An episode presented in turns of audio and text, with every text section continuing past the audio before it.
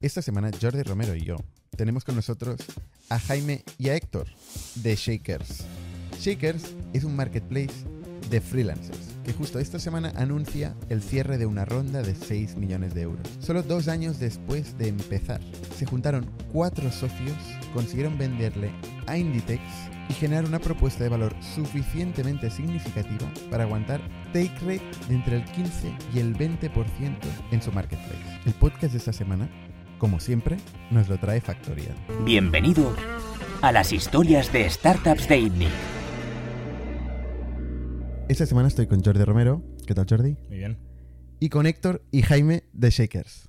¿Qué tal? ¿Cómo estáis? ¿Qué tal, Bernard? Muy bien. ¿Qué tal, verdad? Oye, explicándonos qué es eso de Shakers. Que ahora me lo empezabas a contar y digo, no, no, espera, grabemos. Sí. Pues nosotros somos un marketplace eh, y conectamos a compañías de segmento SMB mid-market eh, con equipos de freelance. Hemos desarrollado una tecnología para que una empresa publica un proyecto y un pequeño algoritmo y una IA que tenemos les dice qué perfiles, con qué skills, con qué experiencia, con qué background necesitan para desarrollar ese proyecto. Y además de conectar ambas partes, eh, aportamos algo de valor a los dos segmentos. Desde el lado de los freelance, por ejemplo, tiene una serie de funcionalidades para anticipar sus facturas y cobrar de manera un poquito más regular, conectar con otros freelance, un sistema de gamificación que les permite mm, eh, tener más scoring. Y desde el punto de vista de las compañías, nos integramos con ellos en sus sistemas de compliance. Entonces, para una empresa que era un pain muy grande contratar o incorporar freelance por sus procesos de alta de proveedor, bla, bla, bla, es muy fácil. Se integra con Shakers y una vez integrado, cualquier persona de la organización puede crear equipos y contratar perfiles de una manera muy rápida. Esto se ha hecho en los últimos 20 años muchas veces. ¿no? Hay muchos marketplaces de freelance, ¿no? Fiverr, por ejemplo, me viene en Por mente, ejemplo. ¿no? Upwork. Upwork, exacto. Freelancer. Que creo que, se, creo que se compró o alguien lo compró, ¿no? O, o compró a alguien. Compró O sea, a Nubelo de. Barcelona. Compró su día. Barcelona en su día, justo. Nubelo, que también ha estado aquí en el podcast. Entonces, ¿qué, ¿qué ha pasado hoy? ¿Por qué hoy hay un nuevo espacio para hacer un marketplace de freelance? Bueno, básicamente todos esos marketplaces es lo que llaman primera generación de marketplaces de freelance. Están enfocados en Geekworks. Tickets medios muy bajo. El AV de un Upwork son 900 ¿Qué es. AV? El average order value, el tamaño medio de lo que tú compras o publicas en un, Ujú. en un Vale. marketplace, eh, es 900 dólares una 900 dólares por transacción. por transacción. Eso es. Entonces, esto Y eso es una persona solo. Porque tú has hablado de equipos. Sí, eso es una persona y con un servicio muy reducido. Es, Un quiero- proyecto. Quiero un diseñador gráfico y me gasto 900 dólares en un marketplace como Upwork, ¿vale? O como todos los que hemos dicho. Y desde post pandemia, en el que las compañías han entendido que pueden tener equipos deslocalizados, trabajando con un mayor nivel de rendimiento, aparecemos una nueva generación de marketplaces, nosotros en España y otros en el extranjero, que atacamos average order values mucho más altos, ¿vale? que permite a las compañías contratar equipos completos para desarrollar proyectos a lo largo de 3, 6, 9 meses. Entonces, todo ese espacio freelance, sí, pero no tenemos mucho que ver los marketplaces Geekworks con los marketplaces eh, de proyectos. ¿vale? Y esto es, este es el mercado que ahora está creciendo mucho eh, y que venimos también a ocupar un hueco que antes quizás ut- lo, estaban las consultoras. Clientes ¿Por, nuestros. qué, por qué crece este mercado? Dices que en la pandemia esto cambió. ¿Por qué? Yo creo que nuestro mercado crece por dos cosas, o lo que nos dicen nuestros clientes, que por lo que usan Shakers, antes de usar Shakers, o contratabas in-house o te ibas a una consultora. Un Accenture y externalizabas un montón de, recursos. ¿Qué es lo que pasa? La consultora ha dejado de ser sexy. Antes traía al mejor de la clase, al mejor desarrollador, quizás se lo llevaba a la consultora. Hoy las compañías están viendo que con una plataforma como Shakers te saltas a la consultora, accedes directamente al talento, reduces el overhead y ganan todos. ¿no? Entonces, eh, por un lado, menos uso de consultoras y puedes acceder directamente a ese talento. Y por otro lado, posiciones que antes podías contratar in-house, que ahora esos procesos son lentos, tardan dos meses, el turnover es muy alto y una plataforma como Shakers ofrece mucha flexibilidad. Una empresa llega, publica un proyecto y en tres días tiene currando gente muy buena. Sobre todo en tech, que es lo en lo que nosotros estamos enfocados. ¿Vale? Eh, a ver, el, el marketplace de servicios eh, tiene el problema clásico que es eh, el saltarse el intermediario, ¿no? O sea, tú utilizas el marketplace para conocer y tener los datos de contacto de alguien y luego el marketplace ya no me sirve para nada. O sea, estoy exagerando, ¿eh? Pero, sí, sí, sí, pero quiero decir que es un poco lo que los problemas que han tenido los marketplaces de todo tipo, ¿eh? de skill work, de non-skill, de, de todo. Eh, entonces, ¿cómo, ¿cómo evitáis eso? Sí, o sea, yo creo que de hecho uno de los éxitos de esta ronda ha sido que, a pesar de ser un marketplace, y ahora Jaime os cuenta un poco más cómo lo hacemos, eh, tenemos unos cortes de recurrencia súper altos. O sea, traduce- Cortes de recurrencia. O sea, la gente vuelve a contratar Shakers después del primer proyecto. Sí, eso es. Por hacer un símil con SaaS, que en Marketplace es más difícil medirlo, pero sería un Net Revenue Retention eh, por encima del 100% a los 12 meses. ¿vale? Es decir, una empresa que empieza a hacer un primer proyecto después de 12 meses se gasta ya más dinero que ese primer proyecto. Y esto es bastante sorprendente para El Net Revenue Retention es teniendo en cuenta todos los clientes. ¿eh? Los que pierdes Exacto. eh, también se restan de ahí. Exacto. En Marketplace es una métrica un poco rara porque ¿qué es churn en Marketplace? ¿no? Y esto es, eh, eh, pero es similar. Entonces, joder, hemos tenido unos cortes de recurrencia muy buenos y las empresas que empiezan a usar que se quedan. ¿Por qué? Bueno, cuéntanos si quieres, Jaimito. Bueno, eh, lo que nos dicen nuestros clientes básicamente es eh, que, que realmente eh, para ellos, eh, como ya he explicado antes Héctor, eh, el reclutar y contratar freelancers era un pain eh, para los equipos de recursos humanos.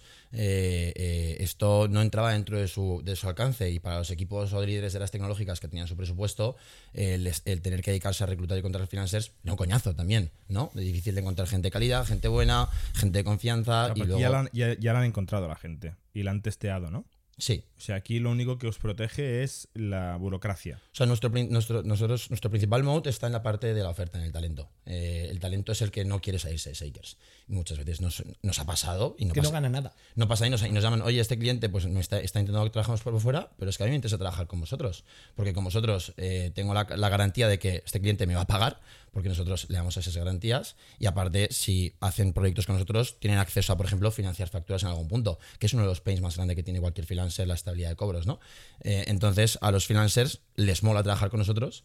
Y a las empresas también les mola porque digamos que nuestro fee está muy integrado en las propuestas económicas de los freelance y para la empresa no hay un coste ninguno. Eh, O sea, no hay un coste para el freelance y no hay un coste para la empresa.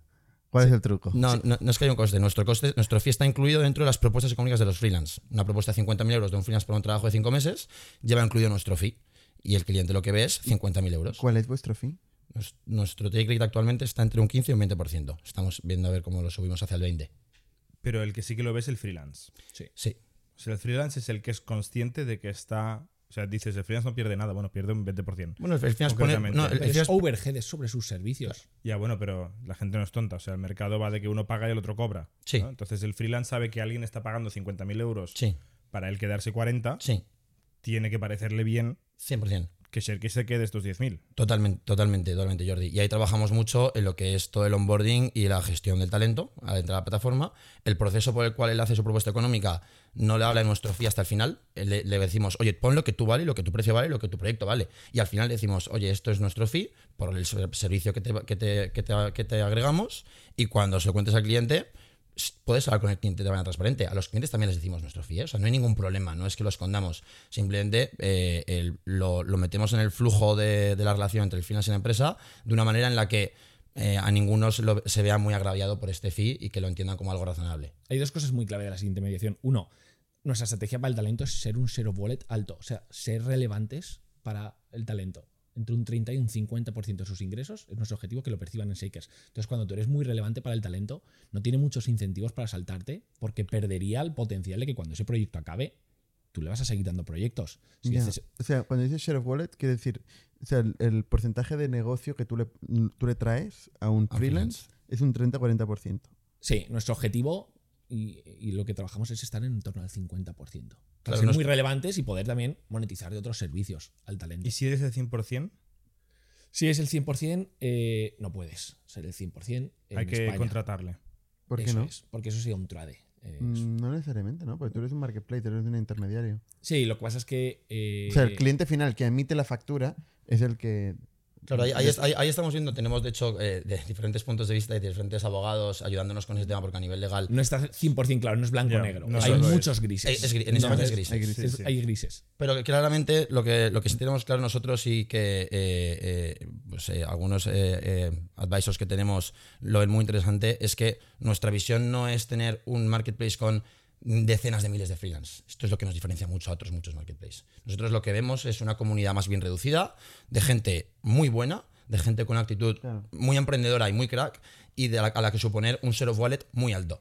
Eh, Pero si sois más del 50, o sea, sois más del 70 o 75%, no sé cuánto dice el... Entras en los grises estos. Claro, entonces, de alguna forma pas- pasas a ser como una consultora, ¿no? es Porque que, es trabajan que os para ti. mucho una consulta. Claro, es, es como una, una especie de TT, body shopping, ¿no? O sea, yo, yo quería hacer este experimento, ¿no? Para compararlo desde los dos puntos de vista. Desde el punto de vista del cliente final, ¿cómo os diferenciáis de una consultora?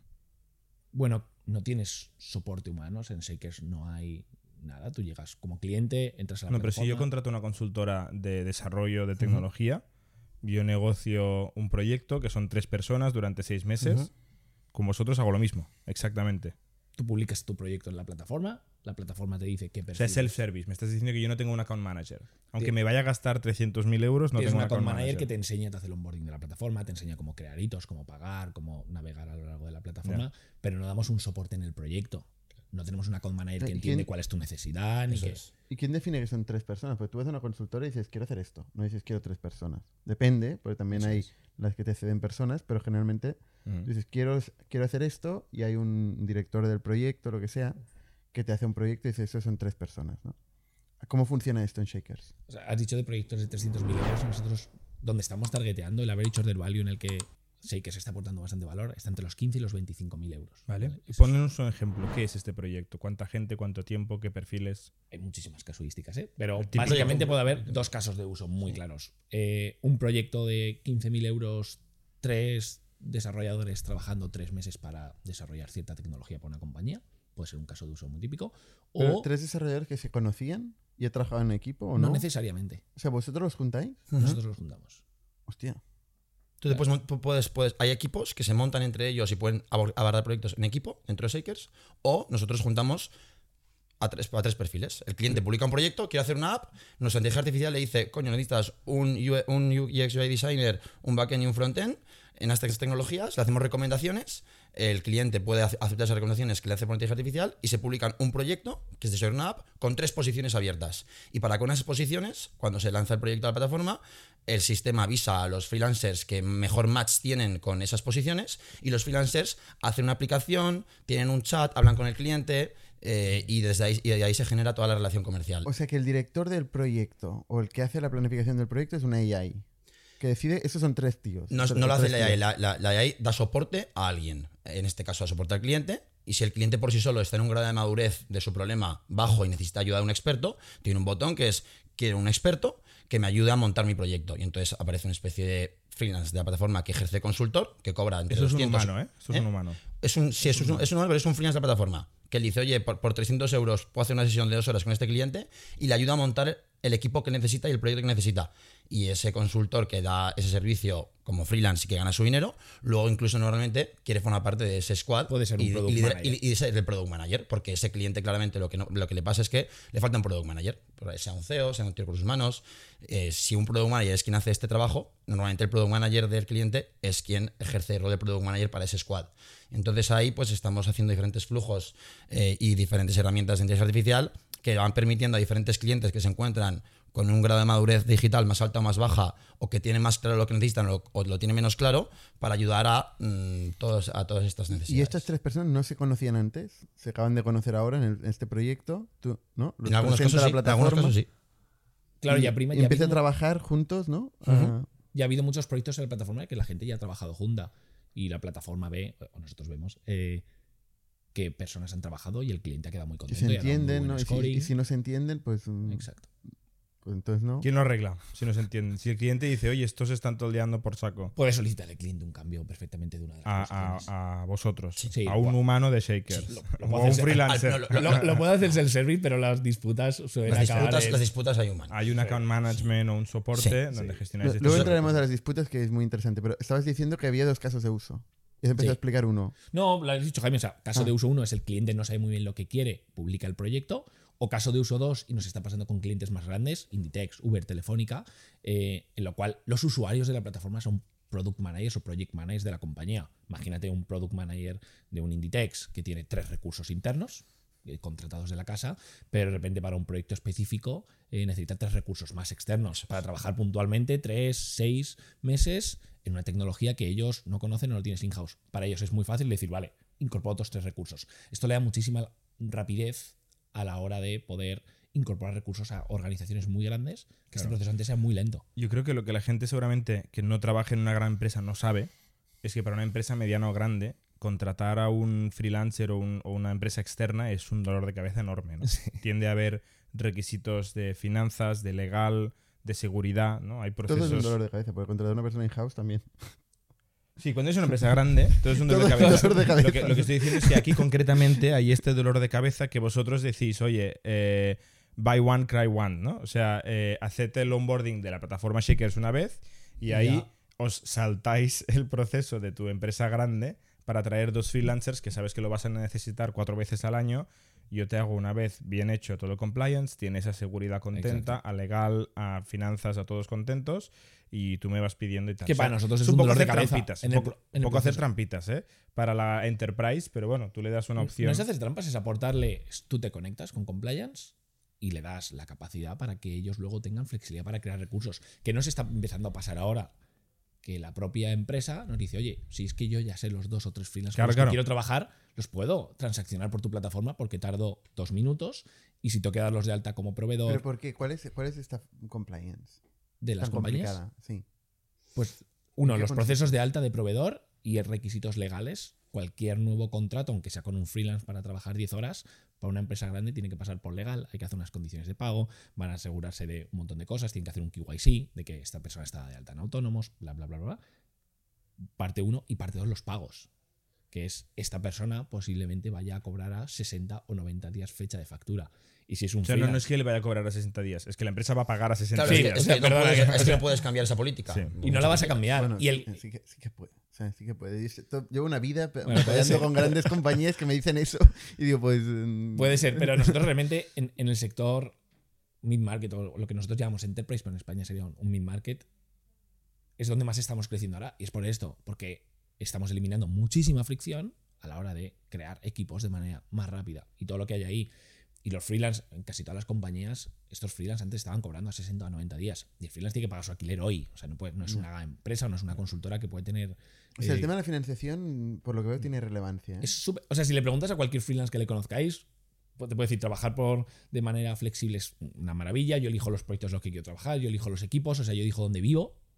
Pero el gran pain de los freelance es poder cobrar de una manera, uno, a tiempo y de una manera más o menos regular. Si tú le solucionas eso, estás entrando a un mercado que está súper desentendido a nivel financiación. Hay soluciones de confirming para empresas, hay soluciones de anticipo de nóminas para empleados, pero el freelance es una figura que cada vez hay más, es un mercado que está creciendo mucho y no tienen no hay muchos servicios a su alrededor. Y eso es lo que intentamos solucionar en Shakers. Hoy queremos ser la casa del, del freelance o del trabajador del futuro. Hoy la cosa más importante es le damos trabajo, pero también intentamos anticiparle las facturas. ¿Cu- ¿Cuánto está servicios. creciendo este mercado? ¿Y, y dónde? O sea, en España, por ejemplo, está creciendo el mercado de freelance. En el sur de Europa se está notando mucho porque veníamos de un nivel de madurez mucho, eh, mucho menos maduro que, por ejemplo, en el norte de Europa o en Estados Unidos. Pero así sigue creciendo. Las estadísticas, eh, día Gartner publicó un estudio y dijo que uno de cada tres nuevos trabajadores elige o elegiría ser freelance frente a trabajar in-house. Hoy estar, Hasta que conoce los requisitos en España de ser autónomo. ¿no? hoy estar 10 años Bueno, hay es una- el típico tweet, ¿no? De facturado 1000 euros, Sí. menos el IVA, menos el IRPF, menos la gestoría, menos sale el de no sé qué. Y bueno, sí, me queda para pipas. Pero, y- y- pero este es el gran cambio, ¿sabes? Hoy es muy poco sexy estar 10 años en una compañía. Yo, mi madre a lo mejor me decía, acaba la carrera y métete a cualquier compañía de España y estate 10 A no años. ser que, que sea una compañía buena. Como Factoría. Detrás de cada negocio hay un equipo de personas y las personas tienen mucha información. Intentar gestionar toda esa información a través de interminables hojas de Excel implica una gran carga de trabajo y registros desordenados. Factorial es el lugar donde el conocimiento, los datos y la tecnología se unen. Todo lo que necesitas en un mismo lugar, diseñado para ser intuitivo, simple y efectivo. Herramientas seguras para gestionar documentos, gestión del tiempo, ausencias, desempeño e informes de recursos humanos. Así puedes hacer que tu organización sea lo mejor posible. Un espacio único para comunicar e interactuar con tus equipos, construir tu cultura e impulsar el compromiso. Menos tiempo haciendo trabajo administrativo, más tiempo para tu gente. Bienvenido a la nueva forma de gestionar tu negocio. Bienvenido a Factorial. O como Shakers. Como Dile- o sea, tú, tú querrás que la gente de tu equipo esté 10 años en tu compañía, ¿no? ¿no? estoy seguro de que. Hombre, ya, ya verás. ya verás. No, pero al final lo que sí que, te- lo que, sí que se está viendo en el mercado laboral y más en las, en las eh, la gente más joven, eh, esto es evidente, es que ha cambiado ya la manera en la que la gente busca trabajo, en la que evidente la que gente quiere enfocar el trabajo. Es Eso evidente que ha cambiado. Es- es- Entonces, es- Que, va- que las compañías y el mercado laboral va a seguir necesitando que haya equipos in-house core, por supuesto, esto siempre. Pero que de aquí a 10 años va a haber alguna compañía exitosa que no tenga una clara estrategia de captación y gestión de talento y de fuerza de, fuerza de talento externa. Yo creo que no. Yo creo que el 100% de las compañías en 10 años van a tener su estrategia para tener su fuerza de trabajo externa y su fuerza de trabajo interna y que convivan.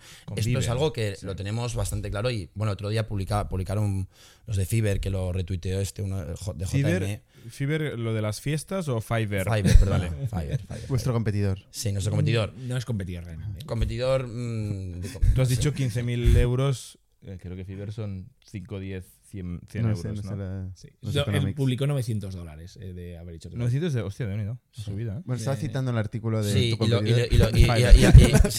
y, hablaban un poco de la curva de eh, el mercado laboral en Estados Unidos y hablaban de que eh, en 2027 va a llegar el momento en el que va a haber más trabajadores freelance que trabajadores por cuenta ajena. Eh, y que ya estaban en un 30 y pico. En Estados Unidos, hoy, hay un tercio de la población que es freelance. Eh, y esto es un, esto es un dato real. Eh, y ves la, la progresión y lo que dicen es que en 2027 va a haber más freelance que trabajadores por cuenta ajena. Entonces, En es- Estados Unidos. En Estados Unidos. Es una cultura y una economía y un todo muy diferente a Europa y a España, ¿eh? Sí. Pero sí. ya lo estamos viendo también aquí, ¿eh? Y es- Perfectamente. No habéis hablado del remoto, que, que es un desbloqueador claro, ¿no? O sea, antes, si yo era un experto en, yo qué sé, en una tecnología eh, y tengo que ir a la oficina, me es difícil ir a siete oficinas, a hacer siete trabajos a la vez, acabo yendo a una casi. Pero si puedo trabajar remoto, puedo tener siete clientes que solo me necesitan una hora al día, ¿no? Por ejemplo, o sea... eh, El COVID eh, y todo lo que ha acelerado la flexibilización del mercado laboral ha sido para nosotros eh, eh, un, em- un tsunami de, de- de buenas noticias en ese sentido. Eh, y la no, realidad si no es que. existíais todavía. ya, bueno, ya estábamos en mente, ya lo es- es- El teníamos. tsunami de buenas noticias futuras. Efectivamente, se estaba cocinando y, y- y pasó Vale. y empezamos a ver lo que lo- empezamos a ver la consecuencia en el, mo- en el mercado laboral y cómo las compañías de repente eh, me empezaban a, bueno, por obligación, a tener que aceptar el teletrabajo y a la flexibilidad, flexibilización de muchos de sus puestos y ahí, y ahí lo vimos claro y dijimos, vale, es que, Sí. es que esto va a, haber- va a tener un viento de cola. Cuando una compañía tiene un desarrollador currando, no sabe dónde, no le conoce, no pasa por la oficina, eh, pues es cuando la compañía se plantea, wow, ¿y por qué esta persona no podía ser freelance? Habría tardado mucho menos en contratarle, eh, la persona podría cobrar mucho más precio ahora porque hay overheads que no existen y accedería a, un mejor, a mejores skills. Entonces cuando la compañía dice, tiene sentido empezar a integrar estrategias de, para flexibilizar mi... mi O sea, equipo". vuestro mm, freelance típico está en Bali. Nos ¿Dónde gusta está? decirlo como storytelling, pero el freelance típico está en Madrid, en Barcelona, eh, en Valencia Cuenca. eh, o en Cuenca. Cuenca, sí. eh, Tú eres de Cuenca, ¿no? Por eso, Cuenca, sí. eso lo digo.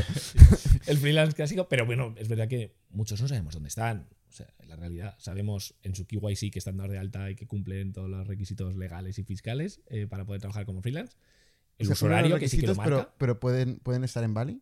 Pueden estar, vale, el- los freelance marcan su uso horario y cuántos proyectos quieren coger con diferencia horaria y los clientes igual. Pero la residencia fiscal es relevante. La- Sí, la residencia fiscal en España, en este caso, ¿eh? siempre. Nosotros ahora mismo estamos operando en mercado eh, español para el supply, o sea, para el talento.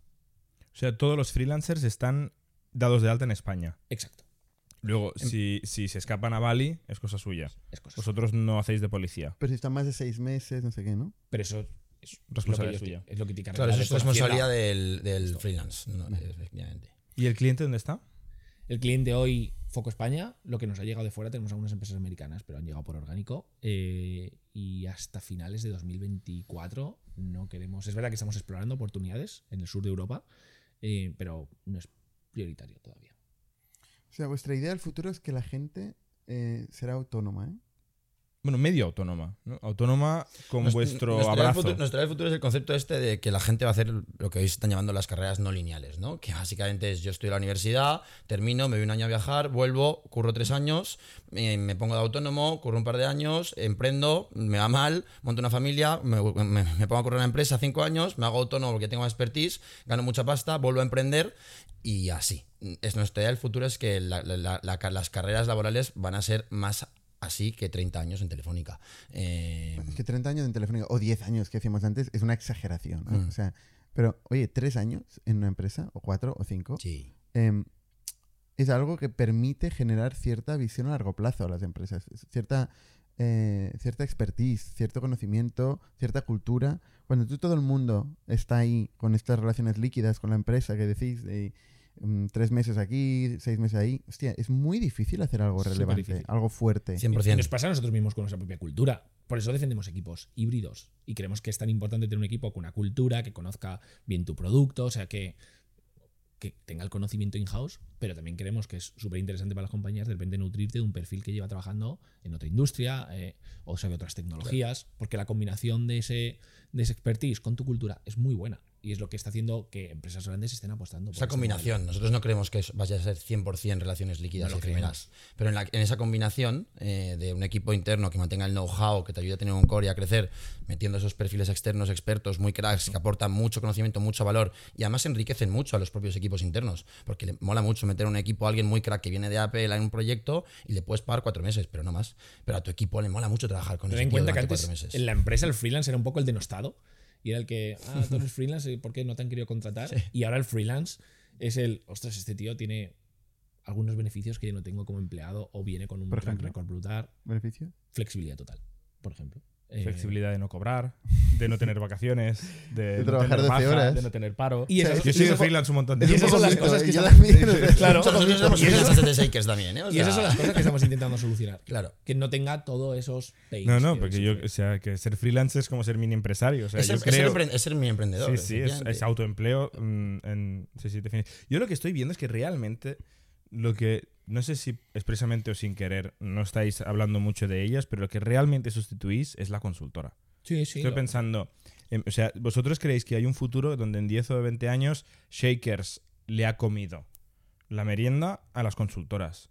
No que los empleados son todos líquidos y remotos y tal, sino que la gente, tanto el cliente final empresa como el, la fuerza de trabajo, ¿no? la persona, el talento, ven que no tenía tanto valor la consultora y la desintermediáis. Eso es lo que yo estoy eh, leyendo entre es- líneas que los realmente clientes, estáis ofreciendo. claramente antes de, lo he dicho, antes de usar shakers, o externalizaban en consultoras o contrataban más in-house. Y ahora un perfil in-house que Claro, pero si es in-house, es in-house, es lo que dice Bernat. Eso ya haces una apuesta a largo plazo, construyes un equipo, Sí, pero una el in-house cultura, también, eso no lo pero el sustituís. in-house también ha cambiado mucho. O sea, nos han llegado compañías que hace nueve meses decían, ostras, yo es que había contratado un equipo de blockchain porque tenía que contratar blockchain y ahora de repente ya no me vale nada y ahora necesito un equipo de IA. Nadie sabe qué hacer con el equipo de Claro. blockchain. Efectivamente. Entonces, Lo que una plataforma necesitas como- mejor estrategia, me parece, esa empresa. pero la Ni gran empresa, blockchain ni pero ya. la gran empresa ya sabes cómo va, ¿no? Va, No, sí, va a sí. trends. Y entonces en Shaker dices, vale, vale, pues necesito un equipo de blockchain. Pues tengo un equipo de Yo blockchain. te ayudaré a tirar el dinero de manera más eficiente. claro, efectivamente. Y ahora tengo seis meses trabajando en equipo de blockchain y a los seis meses no digo, ostras, acabo con esta gente. Ya he acabado el proyecto, ¿qué tenía que hacer con ellos? Y ahora equipos de IA. Es un caso de uso muy típico en Shakers ahora. Muchísimas empresas y ya. IA. Porque ¿Y nadie... tú dónde las sacas, expertos de ya con 20 años de experiencia? No, con 20 años de experiencia no creo que, Te los tienes que crear, ¿no? no creo que haya nadie. Gente con dos, tres años de experiencia Vale, vale. que vienen de tecnológicas o así. El perfil de un shake, de una pers- un shaker, que es lo que no O tenemos sea, de plataforma. freelance, esto estamos hablando de freelance es un perfil que eh, es high skill, tiene mucha experiencia, viene quizás de trabajar en alguna gran tecnológica y que es- son perfiles muy atractivos para las empresas. A un tío que viene, con perdón, o tía, eh, de Google, no se va a ir a vivir a Arteixo a currar de 9 a 2 y de 4 a 6 a las oficinas centrales de Inditex, que no quiere. Pero en cambio, sí que es posible que pueda aportarle muchísimo valor a Inditex seis meses. Inditex es cliente de Shakers. Sí, es, Ah, es nuestro cliente insignia. Fue el primer claro, cliente claro, Porque hablas mucho de Arteixo y de Inditex, digo. Es que hemos aprendido mucho con ellos. Claro. Fue el primer cliente Enterprise, eh, que era un error que queríamos evitar en fase seed. Porque ¿Cuál era el error? Clientes grandes. clientes grandes. Cobrar mucho. Pero cuando vimos o jugárnosla mucho a pocos clientes y poca predictibilidad, ¿no? Y a ciclos de venta largos y estas cosas. Jugarnos la- demasiado. a- casaros, a- casaros con. Casarnos con- Pero es verdad que cuando empezamos a ver los volúmenes de negocio de Las Enterprise facturas pagadas versus las facturas pagadas. de este cliente. Claro, si, si eres un marketplace, necesitas eh, liquidez, ¿no? Sí. Claro, un cliente tan grande como Inditex te da liquidez por un lado. Claro.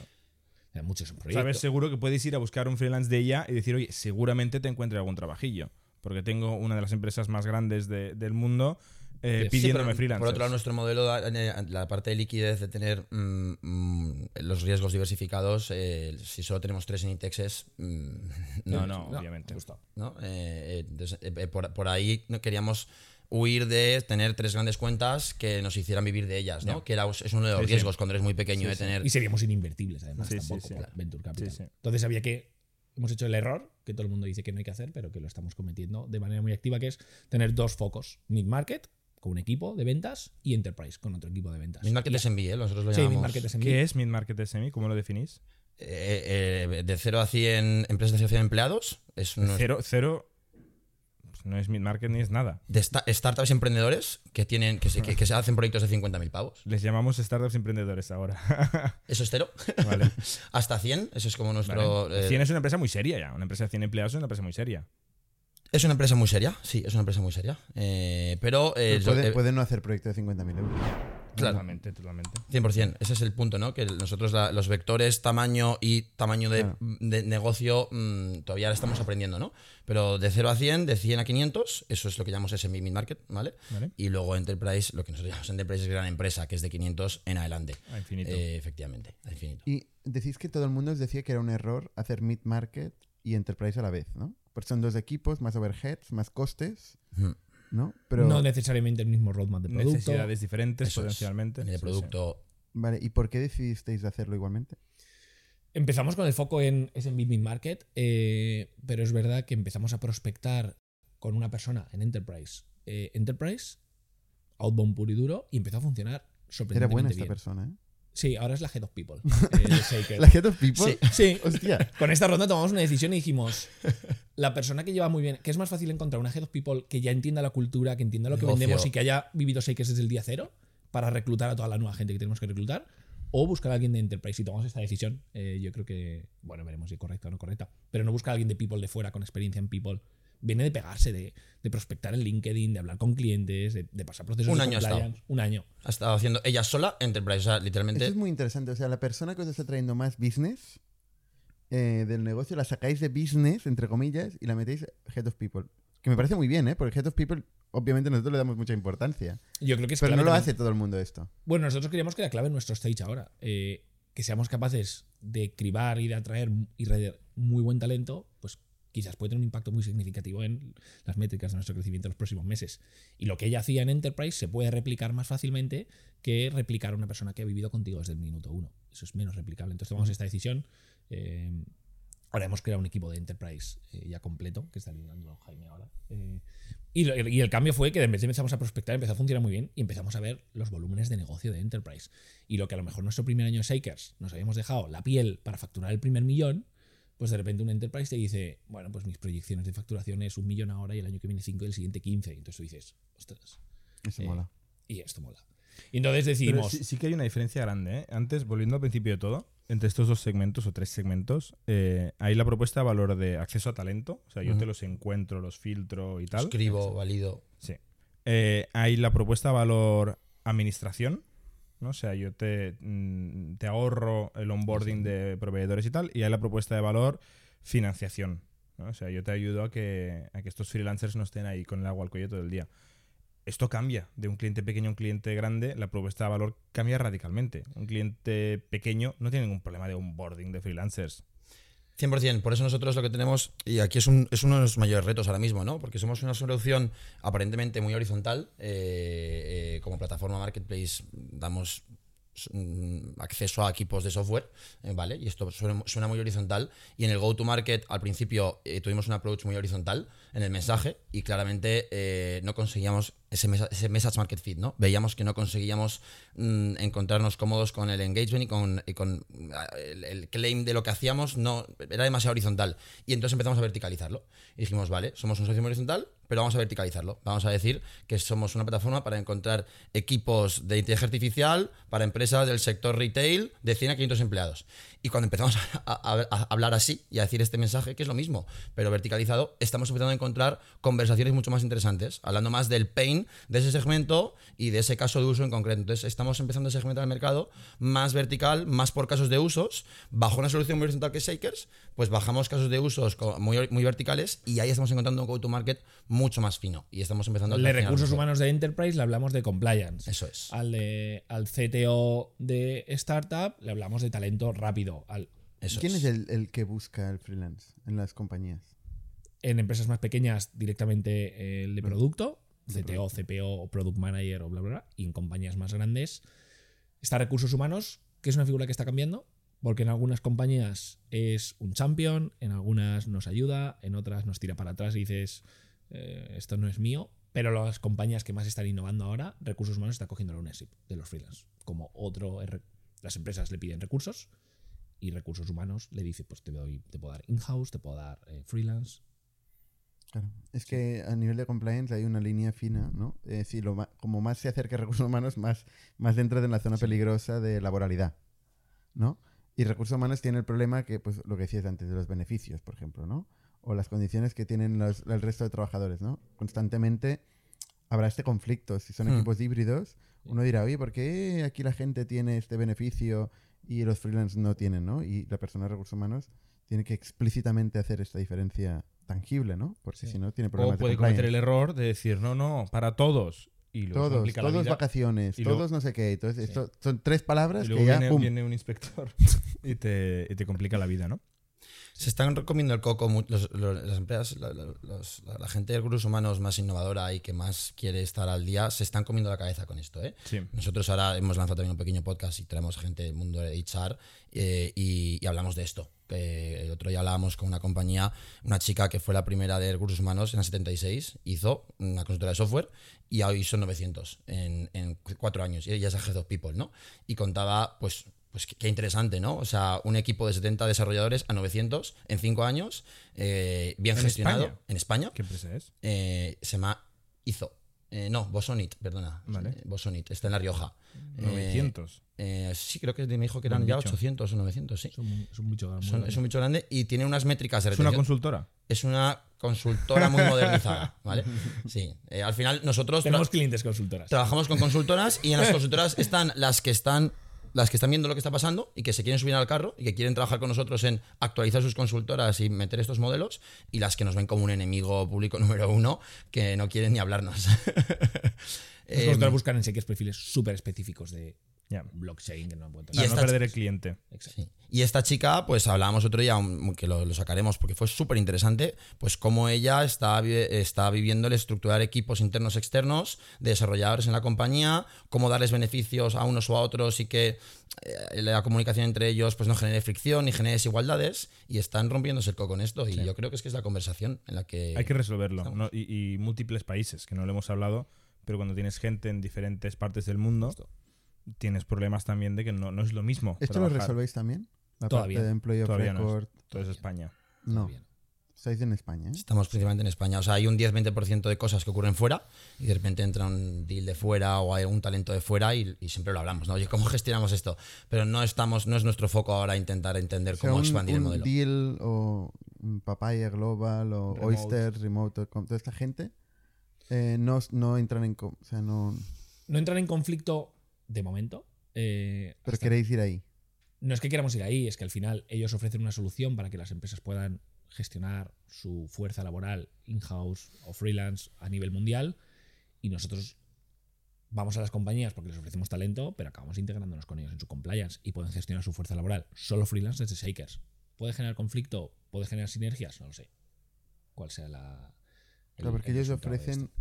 Ellos resuelven la laboralidad, Hmm, Exacto. Eso es. Entre otras cosas. entre comillas, porque Pero es tienen verdad muchos que, problemas. que alguna más pequeña, un on top. Resuelven ejemplo, pagar a la gente. Sí. La laboralidad está por. Y te venden la, y te venden que te resuelven la Sí, laboralidad. pero bueno, es Pero hay algunas que es están gris. empezando a decir, oye, te hago yo también el sourcing de ese talento. Hmm. Eh, Bueno, también te gestionan el contrato de freelancers en el Justo. extranjero. exacto. Exacto. Entonces, hablando de sourcing, em, ¿qué relación tenéis con los job boards y los portales de trabajo? O sea, ahí la gente es donde buscaba los freelance antes, ¿no? Antes de Shakers. Imagino. Yo ¿dónde- creo que es interesante que hables, Héctor, si quieres. Sí, de- o sea, yo creo que. eh, no sé si habéis probado a buscar freelance en LinkedIn, pero es un coñazo. Eh, es terrible. La palabra freelance. No, un freelance de algo, un full stack developer, un React freelance en, en LinkedIn. Pero como la palabra freelance. O sea, tú buscas freelance. tú puedes y seleccionar. React. Tú puedes seleccionar una de las segmentaciones que sea freelance. El Vale. flujo, es- hay un flujo de contratar a un empleado. Pero es, es muy tal. Y luego de relación, pues ahora con Infojobs, porque han entrado en nuestro Adevinta, que es su matriz, ha entrado en nuestro cap table en la última ronda. Y, y es interesante, porque yo creo que puedes empezar a ofrecer una solución a un cliente 360 y puedes decirle a un cliente, yo puedo publicar tus necesidades para una posición in-house, puedo publicar tus necesidades para desarrollar un proyecto, puedo publicar tus necesidades para un freelance. Entonces ofrecer ese 360 a las empresas creo que puede ser una ventaja competitiva muy grande eh, e ir de la mano eh, puede ser muy guay, es lo que estamos estudiando eh, ahora. Oye, hablamos un poco de números. Sí. ¿Cuántos, ¿Cuántos freelancers hay en la plataforma ahora mismo? o sea, nosotros tenemos dos métricas de freelancers. Tú te puedes apuntar el que quiera ¿Vale? y acceder a la plataforma. Y luego, si quieres optar a trabajos, tienes que pasar por un proceso de eh, Vale. curación. ¿Cuántos tienes curados hay? que- 3.000. en la plataforma 3.000. Ahora mismo. De estos 3.000, ¿cuántos han facturado? De estos 3.000 habrá facturado un 15% aproximadamente. 400. Más o menos. Más ¿Lo o menos. dicho bien? Sí, ¿no? ¿Y, y los otros? El otro 85. Están esperando trabajo. Eso es. No han encontrado una posición no, no, o no se han interesado. No le hemos, no ha llegado a ninguna opción en la que tuvieran un porcentaje de match o de afinidad, que es como nosotros mostramos las posiciones, súper alto. ¿Estos 3.000 son todo programadores? Bueno, es producto. Hay programadores, hay también mm, gente de data, hay gente de UX UI y hay product Vale. managers. Y tecno- es producto y tecnología. Hay infraestructura, hay DevOps, hay arquitectura, inteligencia artificial. Sí, eso es. O sea, 400 han facturado. Sí. Intentamos gestionar muy bien con ellos las expectativas ahora. eh, y de hecho, si, ha- si haces el onboarding de freelance, pues te decimos que estamos en este stage y que seguramente entre sí mañana no haya un proyecto para ti. Y entonces no le hacemos meterse a la plataforma todos los días, les notificamos por email cuando hay proyectos de su interés, para ir gestionando un poco bien la liquidez en ambas partes, que es ahora importante. 400 freelance. ¿Y, y empresas? Empresas, tenemos 450 empresas. Han utilizado Shakers en, en nuestro tiempo de Han vida. pagado. Han pagado algo. Pero en 400 a Shakers. 400. Sí, más o menos. Aunque no es uno a uno. No, no tiene nada que ver, es casualidad. ¿eh? ¿Qué os No. preocupa más? ¿Captar empresas o captar freelance? ¿Qué es más difícil? ¿Qué es- quita más Ahora empresas. Ahora empresas. O sea, nosotros a nivel freelance, Shakers nace como una comunidad de freelance. ¿Vale? Y somos talent first. Y todo nuestro sistema está montado para que el freelance esté muy incentivado a invitar a otros freelance en la plataforma, a trabajar bien los proyectos. Hombre, ¿cómo lo hacéis esto? Tenemos un sistema que se llama Karma. eh, funciona, empieza a funcionar ahora guay. eh, y básicamente es un sistema de gamificación muy sencillo. Proponemos al freelance Karma o Karma Boost. Si tú invitas a otro freelance y entra a la plataforma, ganas Karma Un competidor. Claro, Sí. por eso digo, yo soy el, el data science de AI, de no sé qué, de Arteixo. Lo que no voy a hacer es invitar a mis amigos data scientists de Arteixo. Vale, Porque quiero es que me muy fragmentado eh, el mercado. Pero Está muy Pero fragmentado. puedo invitar a mis diseñadores. A mis Claro, diseñadores. invitas, empiezan a entrar muchos proyectos de inteligencia artificial ahora y no tenemos comunidad de inteligencia artificial. Y decimos a la comunidad, oye, invitar a vuestros amigos de inteligencia artificial. Y, y esto sí ocurre. Entonces, toda la pero parte no de tienen un incentivo económico. incentivo económico no O es. ese acce- karma no son euros. El karma es que accedes a mejores proyectos, accedes a mejores clientes, accedes a anticipo de facturas. Y luego hay un plan de referrals para determinados, para... Sí. Que son euros. o sea, los mejores proyectos, ojo, no es un algoritmo de inteligencia artificial que machea el mejor match, sino el que más negocio ha traído a, a Shakers. no, Porque ha traído gente. es una de las variables. Vale. Es una de las variables del, del algoritmo. Eh, la variable más importante del algoritmo es que tú hayas trabajado en un proyecto similar y te hayan valorado muy bien. Y luego hay otras secundarias. ¿Cuántos proyectos nuevos se anuncian en una semana? O en un Se- mes. O sea, semanalmente O en un mes. O en un día, lo que tengáis. Pues el mes pasado se publicaron um, 80 proyectos en Shake. 80 proyectos. Vale. O sea, esos son cuatro al día, si hay 20 días eh, laborables a la semana. Y yo me pregunto, ¿hace falta una inteligencia artificial o es mejor que uno de vosotros, que no hace falta ni que sea una persona del equipo, uno de vosotros, mirar el equipo y decir, oye, eh, Inditex otra vez, ostras, yo creo que le voy a tal, ¿no? Con, O sea, hay, hay- hay o Jordi... sea, ¿Realmente hay suficiente volumen para un algoritmo? O sea, Jordi, Para ese y matchmaking. esto lo vais a entender y, y probablemente todos los emprendedores, ¿no? En- cuando, cuando creamos nuestras startups y hacemos nuestra visión, pues nos imaginemos cómo engrandecer las cosas, ¿no? Y cuando se y- y la inteligencia artificial, los algoritmos, o sea, al principio las vas estructurando para que vayan cogiendo datos y para que vayan aprendiendo. Claro. Pero no, no- no son no- en las fases No iniciales. toma la decisión. No toma la decisión. Vale. Es, a- apoya a humanos que tomamos las Es decisiones. que lo haría mal, con tan poco volumen lo haría mal. Bueno, lo haría mal y lo, y lo ha hecho mal, pero la, pero la entrenamos y le damos muchos datos. Tenemos. eh, Ha metido cagadas impresionantes. Claro. Sí, Ahora empieza a funcionar más o menos bien. pero tenemos ayudas del CETI de Invierte que nos ayudan a. y- a- O sea, hay, hay que decirlo. No, Bueno, pero sí, eso bueno. todos, todos. Es para el DEC, la inteligencia artificial. No, yo, no, yo no creo que sea para el DEC. O sea, nosotros. Para CDT también. No, CDT. la diferencia. Nosotros de nuestra inteligencia artificial en el DEC no hemos hablado mucho en la ronda, porque la gente la pone como la inteligencia artificial es el fin de algo. Para nosotros es el medio para que una empresa, cuando publica un proyecto, recibe tres tíos, no 100, tres. Claro. Y esos tres, cuando los vea, tiene que decir, wow, es lo que me esperaba. Ya Correcto. está, esa es la IA, pero es muy complejo lo que hay detrás. Nosotros, por ejemplo, hemos creado un equipo de inteligencia artificial muy bueno en Shakers, Interno. interno y externo. Vale. Pero el core. el Pero que- para vosotros, quiero decir, no para vuestros clientes, me estás hablando para, nuestra- vosotros. Para nuestra Para nuestros inteligencia clientes nosotros. Jordi, no trabajamos. O sea, no- todo nuestro equipo trabaja para nuestra Sí, sí, sí, producto. Nosotros somos un producto. O sea, no, no damos servicio a nadie de nada. Eso es nuestros freelance. Vale. Esto es importante. Y esto lo lidera, nos trajimos a una persona, a Edu, es doctor en inteligencia artificial, es psicólogo y él está liderando un equipo en el que trabajan freelance. Entonces siempre apostamos mucho porque creemos que ahí hay mucho margen de mejora y que una empresa publique súper rápido un proyecto y súper rápido tenga uno, dos o tres perfiles que le flipen, a nosotros nos ataca el conversion rate, que es de proyecto publicado a proyecto activado. Y si en conversion rate somos muy buenos, pues te baja el CAC, etc, etc, etc. ¿Cu- ¿Cuál es el funnel este? O sea, una vez 80 proyectos del mes pasado, de estos, ¿cuántos se activan? Que entiendo que es, si hay un match y hay un pago. Ocurre pago a través de Shakers, es lo que nosotros llamamos la activación. ¿Vale? De los Esta- 80, Estamos en unas cifras de en torno al 35% de conversión de proyecto publicado a proyecto activado. Este es el KPI de producto. El equipo de producto trabaja en mejorar el conversion rate. Eh, y, en, y medimos mucho qué ocurre entre medias. Esto es absoluto, pero ha habido reunión entre ellos, sí o no, ha habido una propuesta, se han conocido, han hablado, cuál es el ratio de contestación al chat, ha aplicado talento a la plataforma o no. Estamos intentando mejorar este happy path que llamamos. Con mucho cerreo. Exacto, en estas cositas, porque está teniendo un impacto muy alto, porque el coste de adquisición ya viene a la publicación del proyecto. Una empresa que decide empezar a publicar contigo ti- proyectos, ya te has gastado la pasta en atraerla. ¿vale? Ahora ya está mi producto, quiero que se la deje, que se la ¿Y, gaste en y- Shakers. y cuál es el valor medio de un proyecto? Empezamos el año pasado, son 15.000, nos movemos, varía, ¿vale? O sea, no tenemos algo, pero estamos entre los 15 y los 25.000. Ha habido proyectos impresionantes de 80.000 euros eh, y ha habido proyectos de 3.000 euros, ¿vale? Pero el target en el que estamos intentando... Pero eh, la sí, realidad, el promedio real, 15, a- de 15 a 25.000. O sea, para vosotros son unos 4.000 euros, de entre 3, Sí. unos 3.000, 3 y 4.000 euros de por facturación. proyecto. en un, en un 15.000, proyecto de 15.000 euros, un take rate del 15%, pues, Un poquito eh, menos de 3.000. sí. Entonces, 80 el, año- el mes pasado, eh, 30% de activación, estos son 24. 24. ¿Has dicho 30 o 35? No os habéis dicho.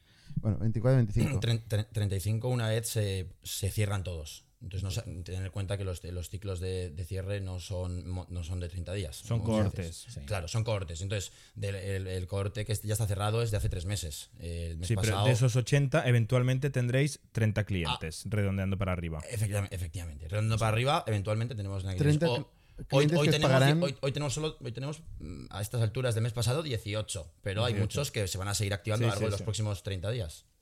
Vale. ¿Que os pagan 3.000 euros? 90.000 euros. No, nosotros cobramos todo el proyecto y nosotros pagamos el freelance. Es. Bueno, sí, pero os quedaréis Nos quedamos el take. 90.000 euros. De 30 proyectos por 3.000 euros, 90.000 euros. De facturación neta. De facturación ya, un poquito menos. Un poquito menos. Bueno, ya tirando arriba. Redondeando para arriba. Sí. Exacto. Exacto.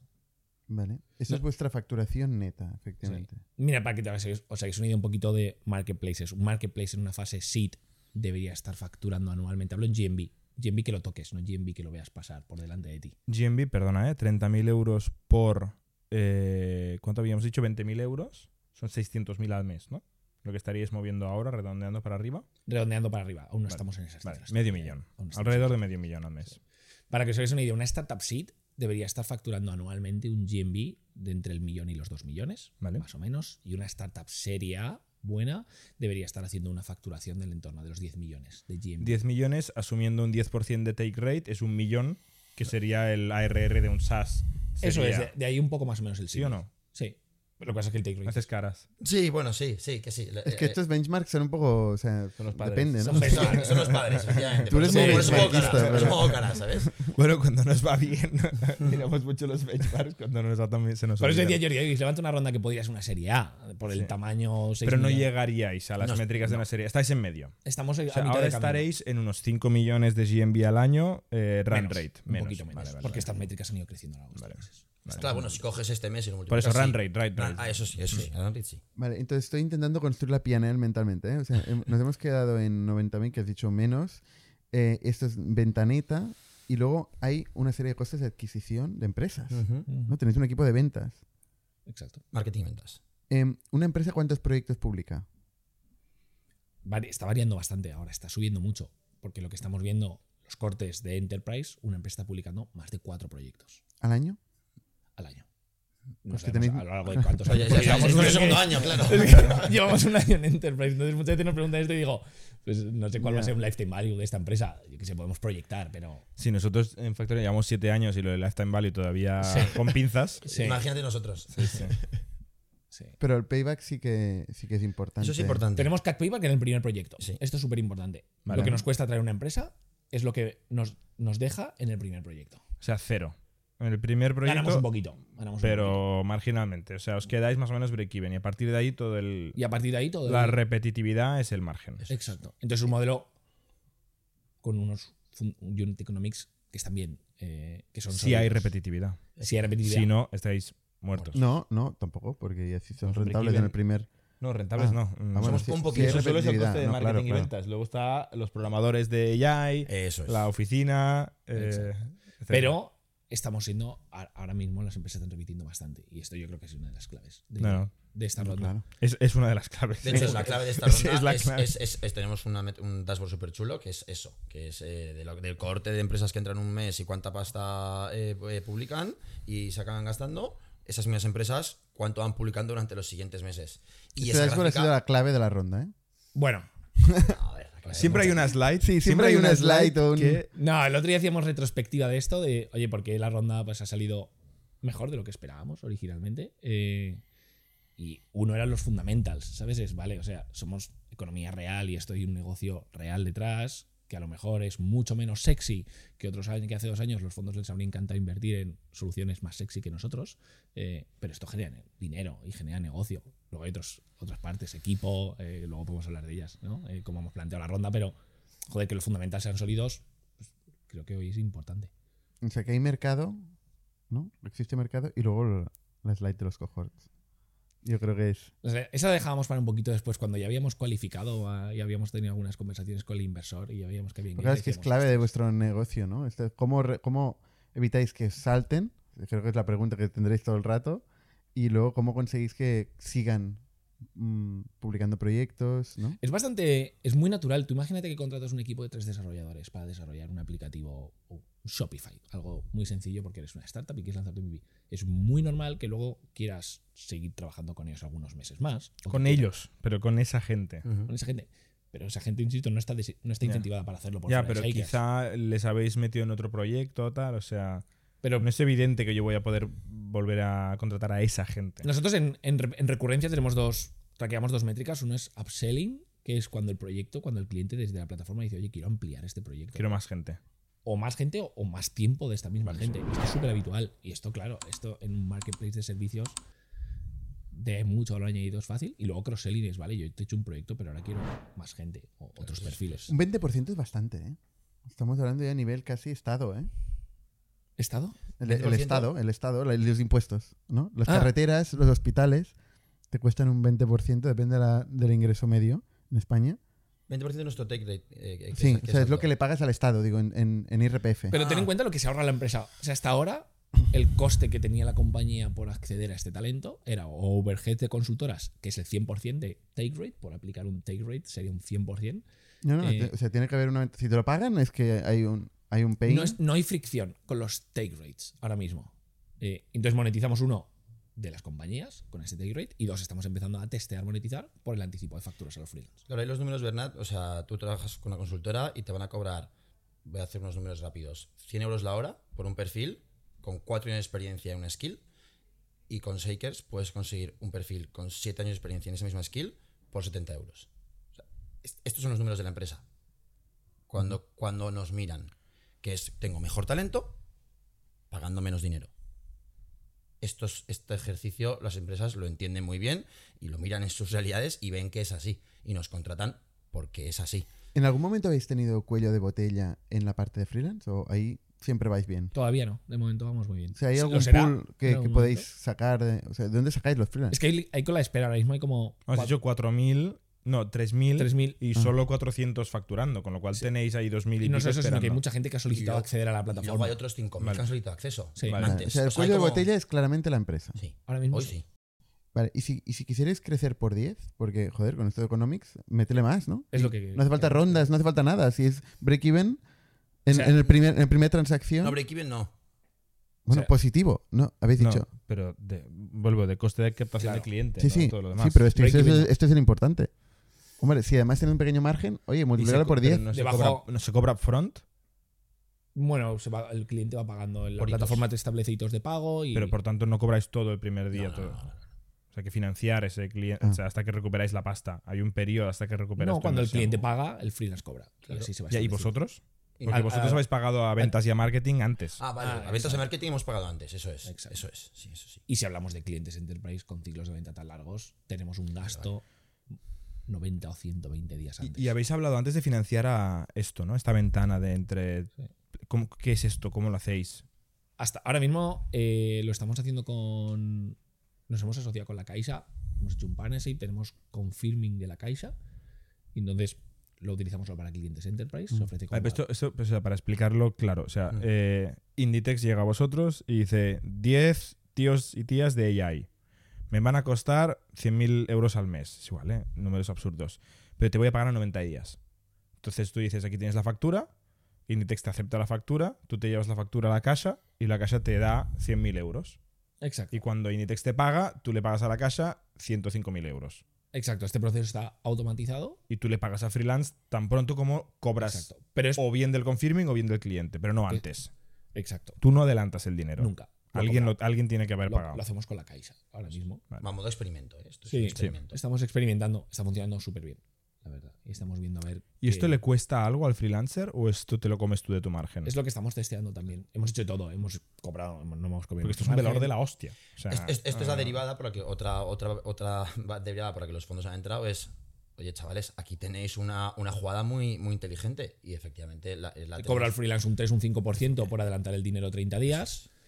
Y tú con una póliza de crédito de un Euribor más X, que la puedes rotar 12 veces al año, pues puede ser un muy buen negocio. Oye, volviendo a mi pregunta, que os había preguntado, ¿cómo crecéis 10 de kits? ¿No? Porque, joder, con estos economics, ¿por qué no crecéis el volumen de empresas? Por 10.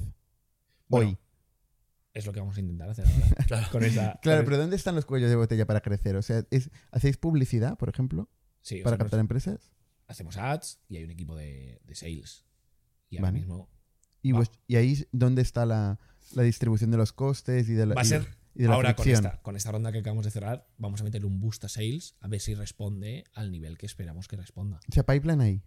Pipeline ahí, pero es que hasta Porque es outbound, además. O sea, pipeline ahí infinito. Hacemos outbound e inbound. Hacemos más cosas, pero ten en cuenta que Enterprise había una chica hasta ahora. Que además lo habéis quitado. Y ahora le hemos La, la que entonces funcionaba la habéis quitado.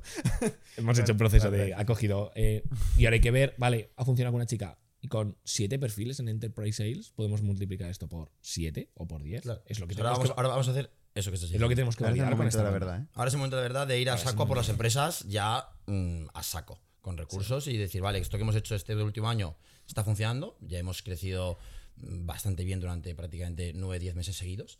Eh, hemos levantado una ronda muy buena por eso y por entre otras cosas. Y, nos han y entonces lo que hemos dicho es, ahora es, vale, vamos a ir a tope por esto, a ver si conseguimos que esto escale y conseguir esos múltiplos que estás planteando. Es nuestro reto. Los próximos 12-15 meses, ese es nuestro Es plan. challenging, ¿eh? No, o sea, eh, ya lo sabéis vosotros, pero Explicadnos la ronda, que lo habéis mencionado varias veces. ¿Cómo os habéis financiado? Vosotros nacéis hace dos años y acabáis de cerrar una ronda. ¿Es la primera ronda? esta es la segunda ronda. Levantamos un pre-seed de un millón. Espera, y ya que estamos en la historia corporativa desde el principio, ¿eh? O sea, vosotros sois cuatro fundadores. Sí. Los cuatro venimos a hacer varias cosas. Eh, esta, en mi caso personal, esta es mi tercera compañía. Eh, Jaime también y Nico y Adri prácticamente también. Los tres venimos de- del emprendimiento. ¿Emprendimiento rondero o sin ronder? O sea, sin, sin rondas. En, en el caso de los tres emprendimientos sin rondas, el de Nico, emprendimiento rondero. Puede ser más concreto que me he perdido yo ya. ¿Qué hicisteis antes? Sí, claro. Sí, o sea, muy rápidamente. eh, bueno, es que empezamos a empezar súper jóvenes, ya somos súper jóvenes. Yo empecé a aprender como con 17 años. Antes de Shakers estuve en dos proyectos de, de agencia de viaje online. Eh, monté dos OTAs con un equipo de gente. Montamos una primera OTA cuando tenía 17 años. Funcionó muy bien, vendimos el primer año 6 millones. eh, y el año 2 quebramos, hicimos concurso de acreedores. Aprendimos los take rates, pero a todo lo pasado, que eran muy bajos en el sector travel. Y luego montamos otro proyecto con tres socios, que este sí que creció mucho. Llegamos a ser 170 personas en el equipo. ¿Qué era? Una agencia de viajes online Otra. segmentada en público joven. Eh, vimos un pain, y es que las agencias de viajes online no permitían reservas de más de nueve pasajeros, porque entonces se considera grupo, eh, y la gente joven le gusta viajar en grupo. y Entonces montamos una tecnología y nos alineamos con algunos proveedores y montamos una OTA, se llama Via Hawaii. Creció muchísimo. Hawái. Via Hawaii. Sí, fuimos líderes en España, eh, abrimos, sí. Eh, y luego nos pasamos a formar parte del grupo Barceló, de Aboris. Y pues yo me incorporé a Barceló a seguir liderando el proyecto y a O sea, pero lo vendisteis. bueno, no fue una venta al uso. Es que nosotros arrancamos. Como, todo listo acaba de quebrar, la empresa anterior. Necesitábamos mucho capital para lanzar una OTA y Barcelona nos ofreció financiarnos el proyecto desde el primer momento. No sabíamos que iba a ir así, de bien como fue, eh, y que hicimos, llegamos a hacer 25 millones de euros de revenues en Via Hawaii. Y como no sabíamos que iba a ir tan bien, pues cogimos la opción de que ellos pudieran pudiéramos pasar a formar parte del 100% de parte de Barcelona. Entonces, Pero, ¿y cómo? cómo- Ya por curiosidad, o sea, sí, sí, sí. ¿cómo? O sea, ¿era un deal en el que os iban comprando en basaditos o...? No, en el que ellos nos pusieron todo el capital O sea, inicial. para el 100% el primer día. Emprendisteis dentro de Barceló. Emprendimos fuera, pero nos pusieron ellos todo el dinero. Pero se quedaron al 100%. El 100%. ¿Pero cuál era vuestro incentivo, entonces? Sacar adelante el proyecto, eh, sacar adelante ¿Cobrar un salario? sacar adelante los 60 amigos que se habían quedado tirados en el proyecto anterior, porque cuando montas una empresa Vale. con 17 Con años, 19 años. O sea, pagar 60 salarios. con 17 años, los 60 personas de tu equipo son tus amigos y les queríamos proteger y les queríamos salvar y que podían seguir teniendo un recorrido eh, Hostia. y poder seguir desarrollando esto. Y aparte también, o sea, mucha gente ahora me lo ve y me dice, joder, esto puede ser pillo pasta y con 25 millones de revenues, habrías forrado, habría sido brutal. Sí, pero era otro momento. Yo, yo tenía 19 años, no tenía ni idea de rondas, no sabía lo que significaba SEED, Series A, no sabía lo que significaba Venture Capital. Estuvimos mirando varias opciones para poder financiarnos. Necesitábamos bastante capital inicial para lanzar Via Hawaii y tomamos esta decisión. Bueno o mala, pues no sé, fue una aventura brutal. Eh, yo aprendí todo ahí. Te ha llevado a donde estás, o sea que... Fue una aventura muy chula y me lo pasé muy Y después bien. de esto, Shakers directamente. Después de Y ahí, perdona, de los cuatro solo estabas tú. Sí, justo. Es el- y y en, en resumen, Adri y yo, pues parecido. Yo desde los 18 he montado una empresa de ropa, una de eventos, una me fue muy bien, la quebré, la otra me fue muy bien, la quebré.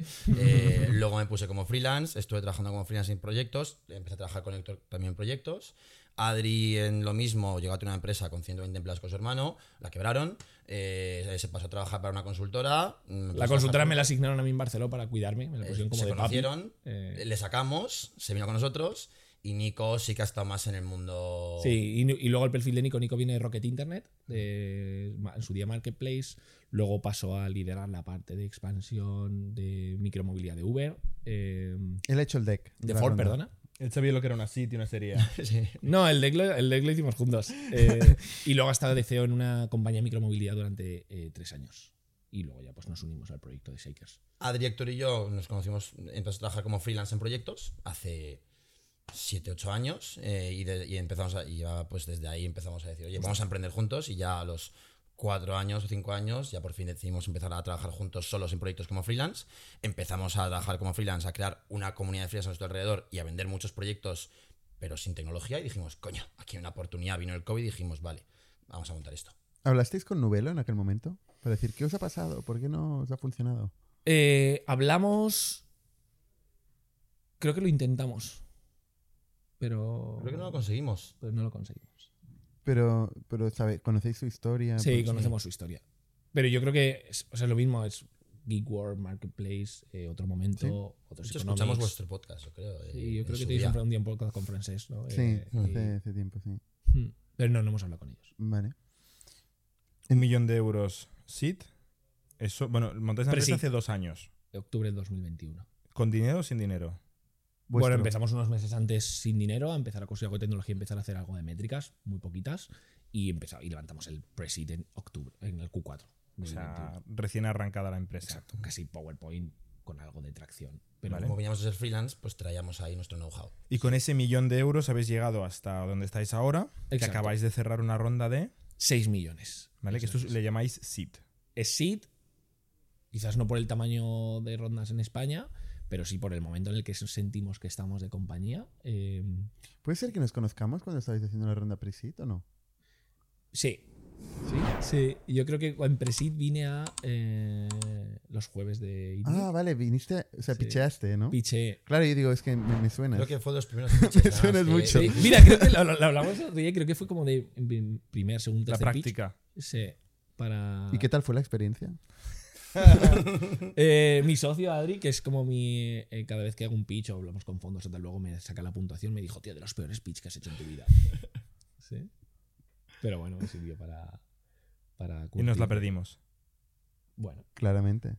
bueno, nunca se sabe. Eh, ahí teníamos más ideas y visión que realidad. Entonces, pues ha ido bien, porque hemos trabajado mucho y le hemos metido mucho curro detrás, pero Bien. tampoco había mucha evidencia ¿no? de que esto pudiese funcionar bien. Sí. Vale. Entonces, la, la ronda seed, ¿cómo la hacéis? Entonces, más o menos en abril eh, de el año pa- en abril de este año, ir a- 2023. teníamos runway hasta final de año, más o menos, y en abril decidimos ir a por una ronda porque las métricas empezaban a funcionar, el producto empezaba a tener sentido, los clientes parece que repetían y veíamos que ya estábamos en el, en el punto. Entonces, bueno, nos repartimos la ronda al ser cuatro fundadores, que es una, es una cosa muy interesante. Dos, Nico y yo hemos estado con la ronda y con los fondos. Y Jaime y Adri muy en el negocio el día a día. Súper sincronizados, boards semanales, pero que dos hayamos podido tener foco en la ronda y dos en el negocio ha hecho que las métricas sigan creciendo y que la ronda se haya podido hacer rápido. ¿Cuántos sois en la empresa? Ahora mismo 31. Eh, 31 somos. ¿Y cuando estabais haciendo la ronda? 20 pocos. ¿Cuántos freelancers utilizáis de manera regular? Nosotros para Shakers. Lo te eh, lo conté. Hay 28. 28. Pero 28 en no total, todos los en días. total que habéis total. utilizado Ahora mismo, vosotros. acti- ahora mismo activos, pues en, en marketing es donde más tenemos. Tendremos unos 10, 12. ¿Qué hacen? Contenido, la mayoría de ellos. O sea, no solo son programadores, también tenéis copywriting y... Sí. sí. Pero en nuestra comunidad es muy residual. Esto, Vale. esto nosotros. como- Vale. Tenemos en la comunidad cositas de growth para producto, pero es más residual. Vale. Nosotros sí que tenemos eh, contenido principalmente, eh, PR em, y, y- y, eh, Bueno, la parte de HubSpot, la parte de parte de. HubSpot y CRM y analítica y la parte de social ads. Todo Vale. eso tenemos confianza. Y luego equipo producto, pues ahora mismo activos habrá, no sé si lo sabes tú mejor, por Adri. Cuatro filas trabajando Vale. en producto. Vale. Y oye, para entender, porque nosotros sabemos más de SaaS que de, que de otra cosa, ¿cómo se valora un marketplace? ¿Qué múltiplos se utilizan? Apelo 2 por GMB anualizado. ¿Vale? Esta es la métrica clásica. eh, Métrica clásica de que- valoración. que en vuestro caso sería 5 millones por 2, 10. Esa sería la valoración a pelo, que no sé qué significa. O sea, por, por dar un número rápido. Vale. Esta No, es la pero- valoración en la Pero que. 10 no, o sea, tenéis que Si habéis levantado mínimo, 6, es como mínimo el doble. Exacto, exacto. Pues, bueno, tiene que ser mucho mejor valoración. Esa es donde, cuando a partir de un. O sea, si habéis valorado cuatro veces GMB vosotros. En esta ronda, un poco más. Un poco más, ¿vale? Un poco más de ¿Y, y qué ha justificado en ser un múltiplo más alto que el, el apelo? ¿Equipo? Eh, Vale. sí, Sí, sí. o sea, es que sí, es que lo importante sigue siendo el Les equipo. habéis gustado. Porque hay menos evidencia y más futuro. No, no, en una SIT, en una SIT el equipo es, Es equipo. eh, enorme. y, y los fondos. Y crecimiento y, y el, y el retención, Las light, las light. Las crecimiento year on year. eh, creo que también es importante ahora mismo, porque al final, pues somos esta. ¿Cuánto estáis creciendo? En revenue este año vamos a estar por encima del 3. punto- A ver si llegamos al 3.5x year on year. Y la idea es mantenerlo esto los próximos. Bueno, hasta, hasta nuestra serie. Hmm. Eh, Y luego que durante los meses de la ronda, que Nico y Héctor podían estar con los fondos y Ari y yo en el día a día, y que le- durante se- seis meses seguidos o cuatro cinco meses seguidos, desde la primera conversación hasta el cierre, haya habido crecimiento durante esos cinco o seis meses, Eso mola. eso mola mucho. es mola y es, y es una especie de mezcla de suerte, karma. Sí, o sea, claro, claro. Sí, sí, o sea, nosotros Es verdad que seleccionamos también- el momento, dijimos cuál era el mejor momento para ir a por esta Sí, O sea, no sabíamos juegas. que iba a pasar esto. Te la juegas, sí, sí. O sea, tío. Si de repente. Y, y comités de guerra cada día 25 del mes, en plan, joder, chavales, o sea, ten- de- nos faltan 50.000 euros para llegar, ¿qué hacemos? Y que de repente salgan esos 50.000 euros y eso durante 5 meses seguidos, porque el comité de guerras todas las últimas semanas de cada mes. O sea, que esto no es que. El día 15 no estaba cerrado el Eso es mes, terrible. ¿sabes? ¿eh? Nos pasa todos los B2B, yo creo. Sí, y, sobre, y los marketplaces que cada mes empezamos. Vamos a olvidarnos de la retención. menos recurrencias. Cada sí, mes sí. empiezas de cero. Sí, tienes el proyecto en marcha, que es la recurrencia es del proyecto que ya está en marcha, pero sí, pero necesitas Pero nueva gasolina. de cero. Y Pues- esto durante toda la ronda, encima las rondas que los fondos por ambas partes los hemos querido dilatar un poco más para conocernos mejor mutuamente y poder pasar más tiempo juntos. sí. Es peligroso, pero también. Pero es lo que hay ahora, ¿eh? Las rondas express eh, hay muy pocas. Si no eres AI sí, y no o sea, coló, no el AI. algoritmo. no- nosotros tardamos tres meses en los term sheets y esto fue bastante rápido, pero después del term sheet hasta el closing se dilató. Verano, agosto, due ¿eh? diligence, no due hay que que nos hemos comido ha sido eh, heavy metal. Pero due diligence de qué? Si no hay tampoco mucho de hacer due Este ha diligence. sido mi gran eh, debate con los fondos, pero nos han hecho desde ciberseguridad, de producto una due diligence, laboral, mercantil, legal, financiera, due diligence. Es verdad que aunque somos una startup pequeña, transaccionamos, hay muchas transacciones y este que Ya. lo miran bien. Yo creo que se han pasado tres pueblos, pero bueno. Eso es la calidad de, de quien hace la due diligence. ¿Y los pagos? ¿Los pagos van a través vuestro? Sí, todos. Antes has dicho, eh, gracias por recordármelo, has dicho, no, no, facturamos todo.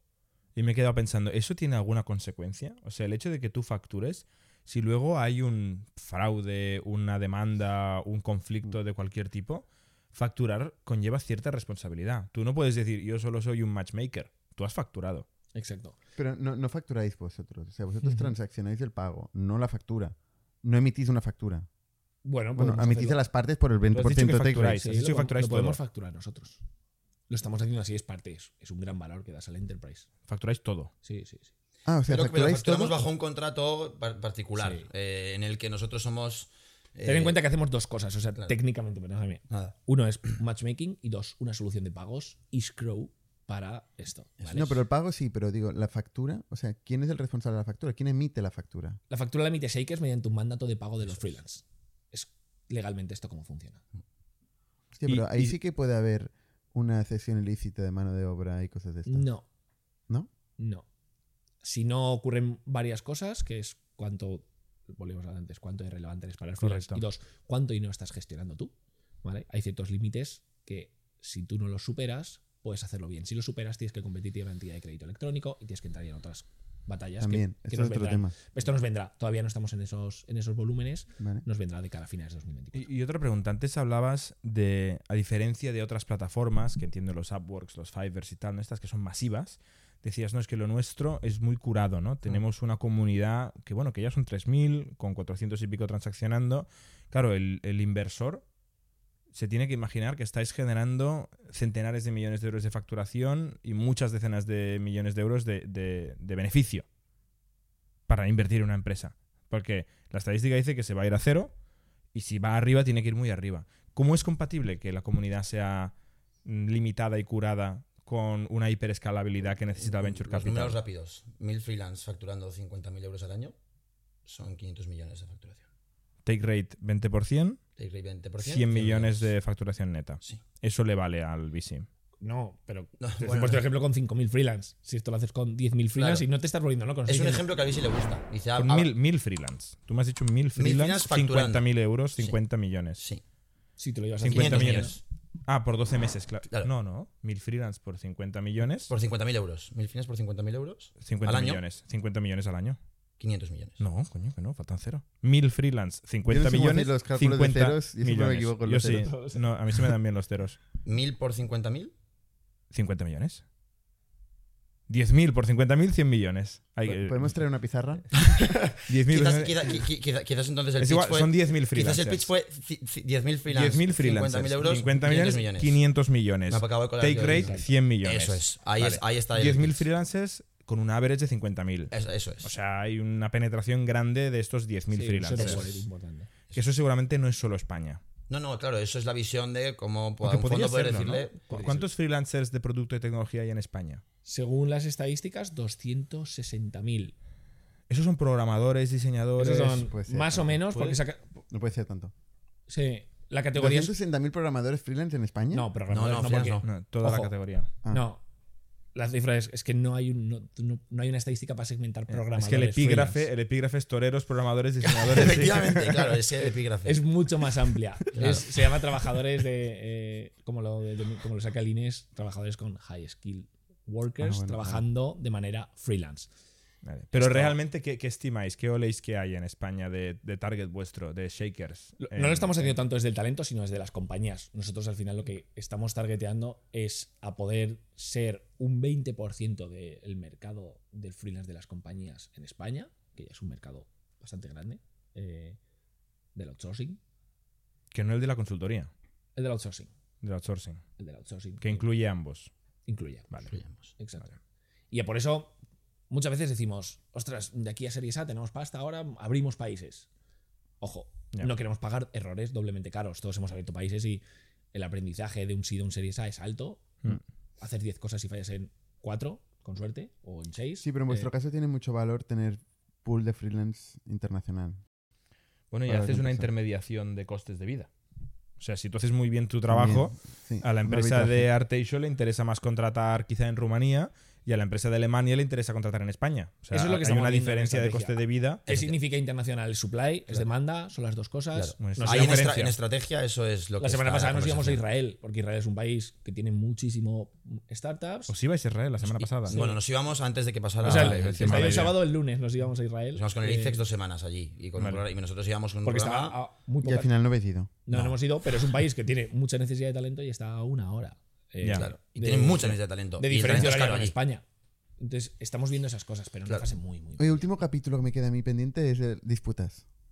¿Cómo se resuelven las disputas y quién asume el riesgo? Eh, un- una empresa no paga porque dice, me ha hecho una patata. Como, o sea, el sistema.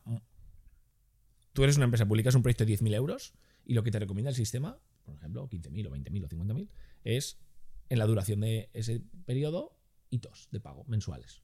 Entonces, Ya, pero bueno, sí. pero- Hitos de pago y de entregas. Discusiones infinitas. Y- o sea, hitos de pa- no, Claro, Estás pero- en el pero la- mundo de, de la discusión de me habías dicho que me construirías una web y tengo aquí una cosa que Pero no esto, va. por eso lo solo sitio de pago, porque lo que queremos es, si maximizas la conversación y el engagement entre el cliente y el freelance, eh, se reduce mucho el riesgo. Y esto no es, he currado seis meses y de repente me entregas una cosa que yo no sé qué es.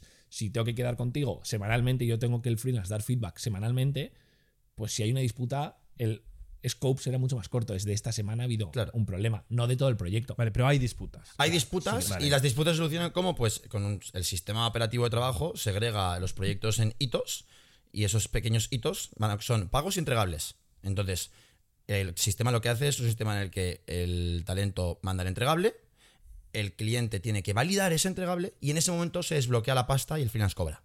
¿Vale? Entonces, si hay una disputa, la disputa está acotada solo a la entrega de un hito concreto. Esos hitos suelen ser hitos de como máximo un mes de duración. Entonces, el- la potencial disputa, de- disputa que existe es de un mes de trabajo. Bueno, pero Nunca luego, luego no quiere más ya este freelance. Bueno, esto nos, ha- esto nos ha pasado, en el que la disputa no se soluciona.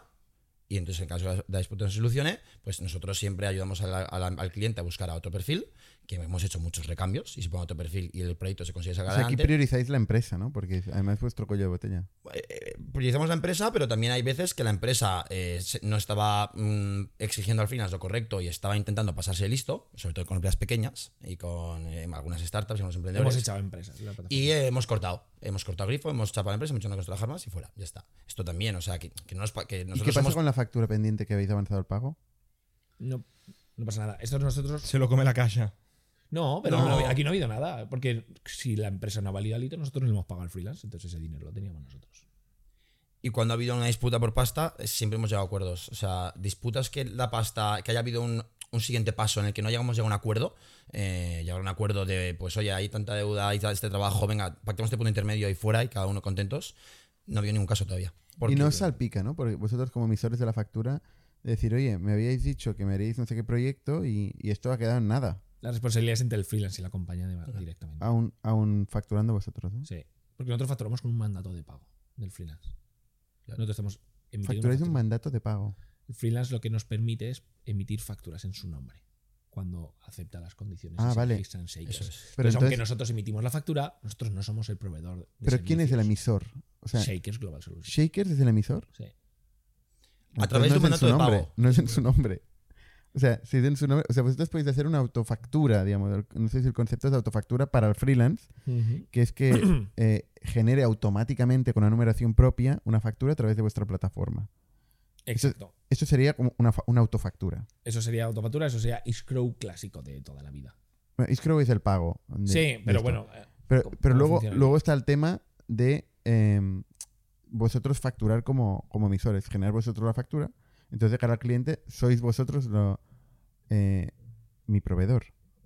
De cara al Yo soy de alta en mi base de datos, en mi. RP. Volviendo como al tema del Shakers. procurement Sí. que decíamos antes, Lo que yo tengo Shakers SL. Eso es. de cara al procurement es Shakers, lo que el, el cliente también firma es un descargo de responsabilidades en Shakers, en el cual Shakers no es responsable de los proyectos que se desarrollen con talento de su plataforma. Vale, Entonces, esto hace que los procesos de compliance a veces sean lentos porque el cliente no tiene que entender bien esto, pero bueno.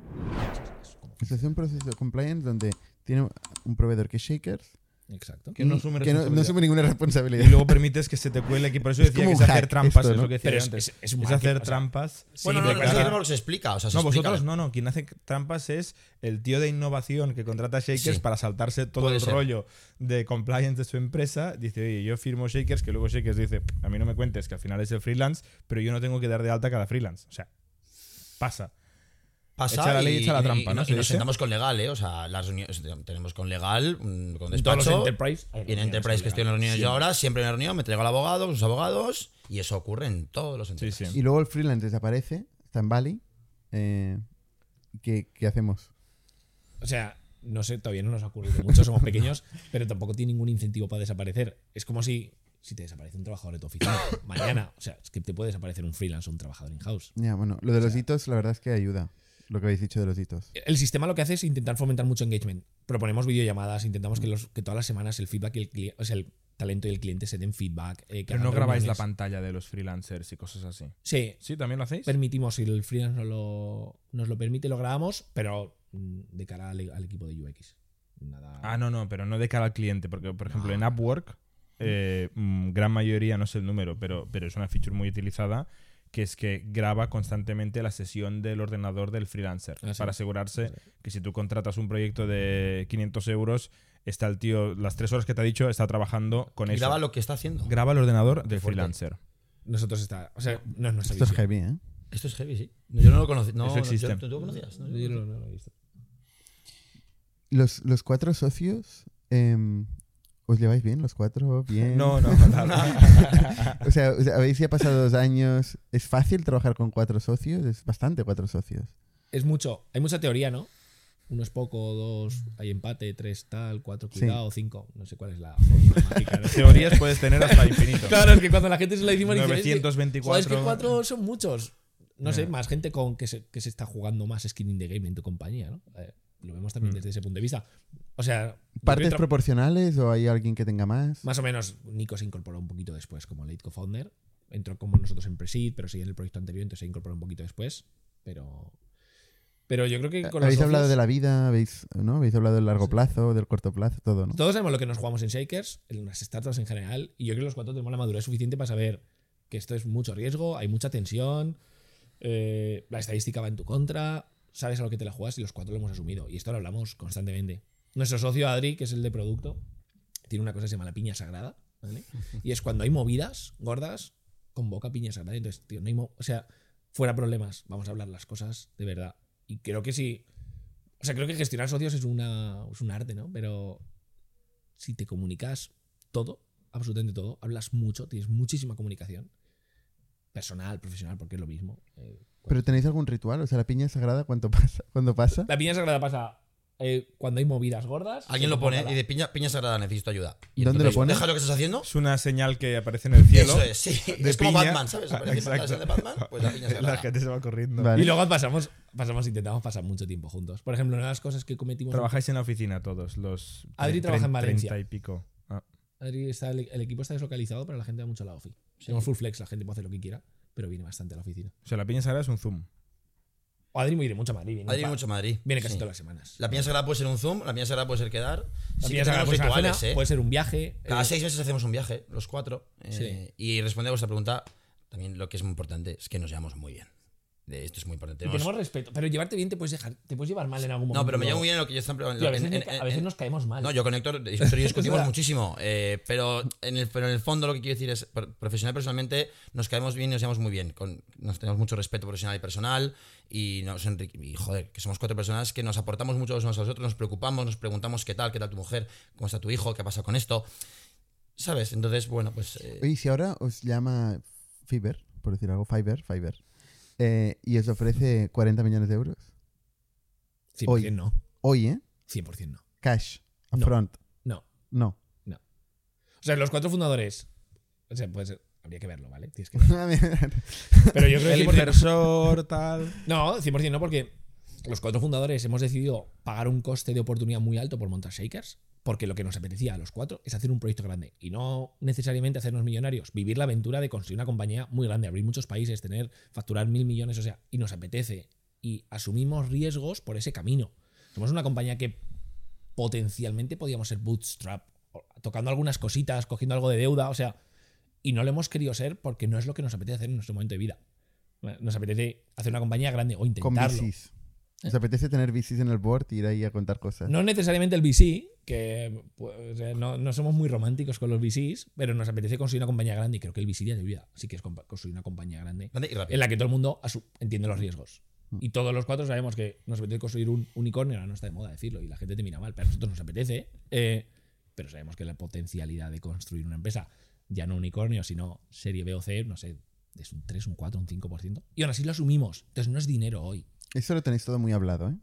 Muy hablado, lo hemos hablado mucho. Y con, y con nuestra, y con nuestro entorno. Porque nuestras parejas Claro. también sufren las rondas y sufren la tensión de caja y sufren el 3x year over year de growth. Y esto eh, se sufre. Entonces, pero es lo que nos apetece hacer. Entonces, por eso decimos no a esa pregunta. Ujú. Que no es dinero. Dinero, joder, si llevamos, llevamos sin ganar el mismo dinero que ganábamos antes de ser que, que lo montamos, yo creo, ¿no? Bueno, ahora se va a equilibrar un poco, pero Ahora subís el, el sueldo. Hombre, claro, le toca. a benchmark de sí de europeo. Benchmarks. Benchmarks. Esta siempre es una conversación. benchmark de sitio europeo. Ahí el benchmark, claro, ahí- esa es la buena. ahí, eh, Héctor tra- trajo benchmark de sitios europeos. Y dije, es que es un, es un genio, ¿no ves? Por esas cosas digo, No, siempre pero- es mi socio. no, pero está- Había, que traer una de serie A americana.